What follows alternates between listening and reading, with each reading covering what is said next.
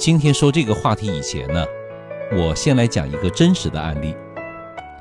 曾经有一位朋友，就是在仪表台上放了一支圆珠笔，结果车辆在发生碰撞的时候呢，这支圆珠笔撞击前风挡玻璃，而后弹回来，正好反弹的力量非常非常之大。反弹回来以后啊，这支圆珠笔插入了副驾驶他夫人的心脏，造成夫人当场死亡。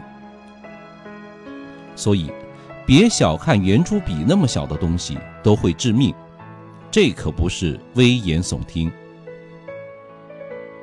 很多司机喜欢在仪表盘上摆个毛主席、如来佛或者吉祥物啊之类的东西，却不知道这样非常危险。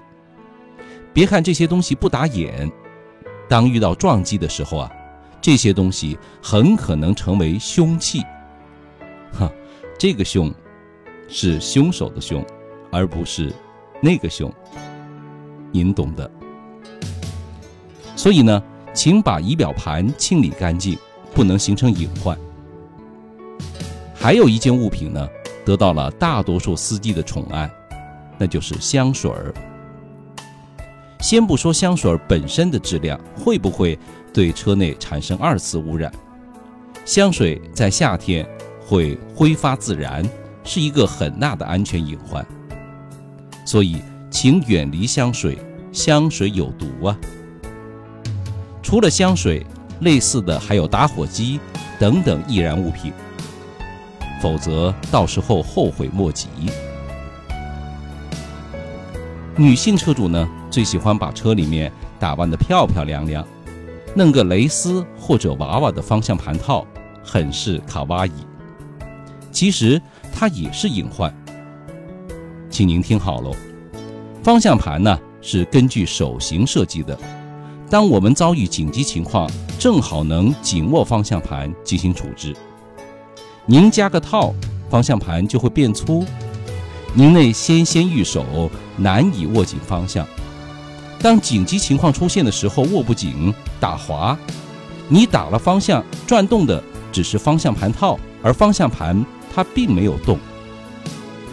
还有一些事故呢，是由于方向盘套缠绕在衣袖的拉链上所致的。您看，这不都是作的吗？再有呢，后风挡玻璃也不能放置毛绒玩具。或者其他遮挡视线的物品。邵雍经常看见有的车辆后风挡这块被捂得严严实实，特别危险。这样很容易影响司机对后车的判断。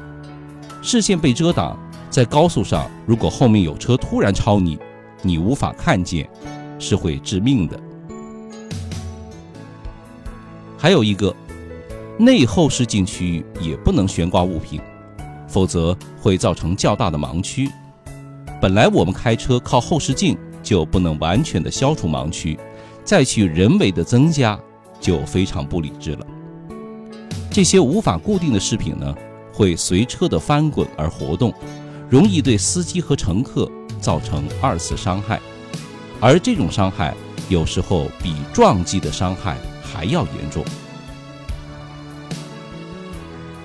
还有一个很关键但容易被忽略掉的点，就是脚垫儿，要把它铺平，不能翘起。